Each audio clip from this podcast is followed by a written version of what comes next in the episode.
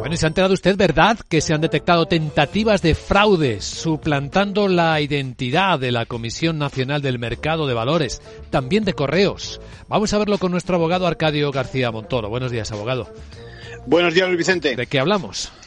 Pues el primer mensaje tiene que ser de alerta para inversores, porque se reciben correos electrónicos con la apariencia de proceder de la Comisión Nacional del Mercado de Valores.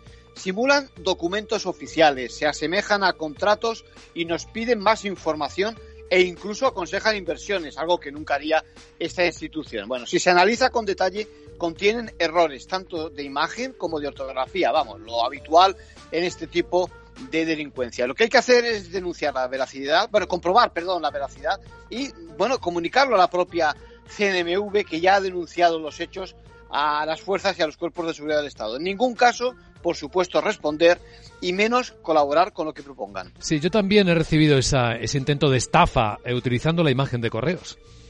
Vaya, bueno, pues con la excusa de que no se ha podido entregar un envío, seguro que te ha llegado algo así, y aprovechando tantas compras de estos días de Black Friday y de pre-Navidad, lo que solicitan es más bien más dinero para que sobre todo se complete esa entrega o directamente nuestros datos bancarios. La verdad es que piden, piden poco esfuerzo, simplemente que le demos a un enlace o una pequeña cantidad, apenas dos euros, pero en cuanto accedes, ya sabes que se hacen con la suficiente información como para apropiarse de tu tarjeta de crédito o introducirte un software con pésimas intenciones. Bueno, y en este espacio legal, dedicado a lo legal, tenemos que sumarnos a quienes lamentan y condenan la agresión a la juez de Segovia, ¿verdad?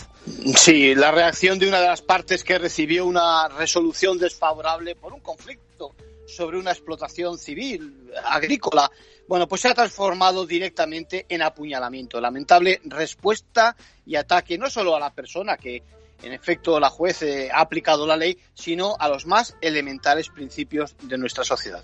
Gracias, abogado.